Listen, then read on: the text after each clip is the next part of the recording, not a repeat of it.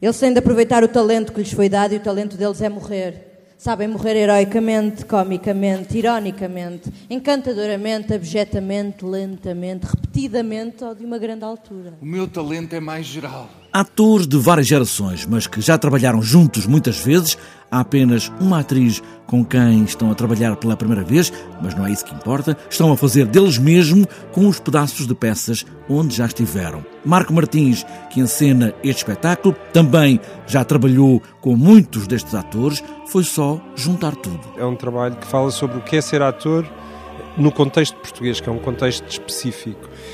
E nesse sentido, escolhi um grupo de intérpretes com quem eu tenho vindo a trabalhar, mas que entre eles espelham um bocadinho as características do, do nosso meio. São, são muito diferentes nos, nos seus trajetos, nas suas opções, nas suas oportunidades.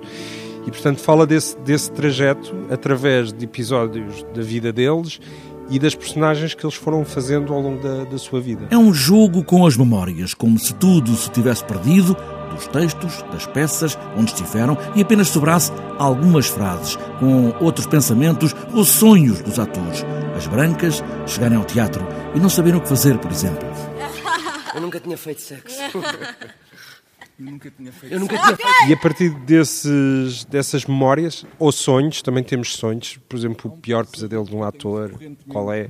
E, e, e trabalhámos em improvisações, em reenactments ou reencenações desses sonhos, desses momentos da vida, desses espetáculos que os tinham marcado. Este espetáculo é um arsenal de maquinaria, com imagens também. Marco Martins diz que não gosta de misturar as coisas, imagem a imagem. Teatro é teatro, aqui a imagem impôs-se, afinal, estes atores estão muitas vezes na imagem e mesmo até na rádio. Num dos intervalos, há spots de rádio com estes atores.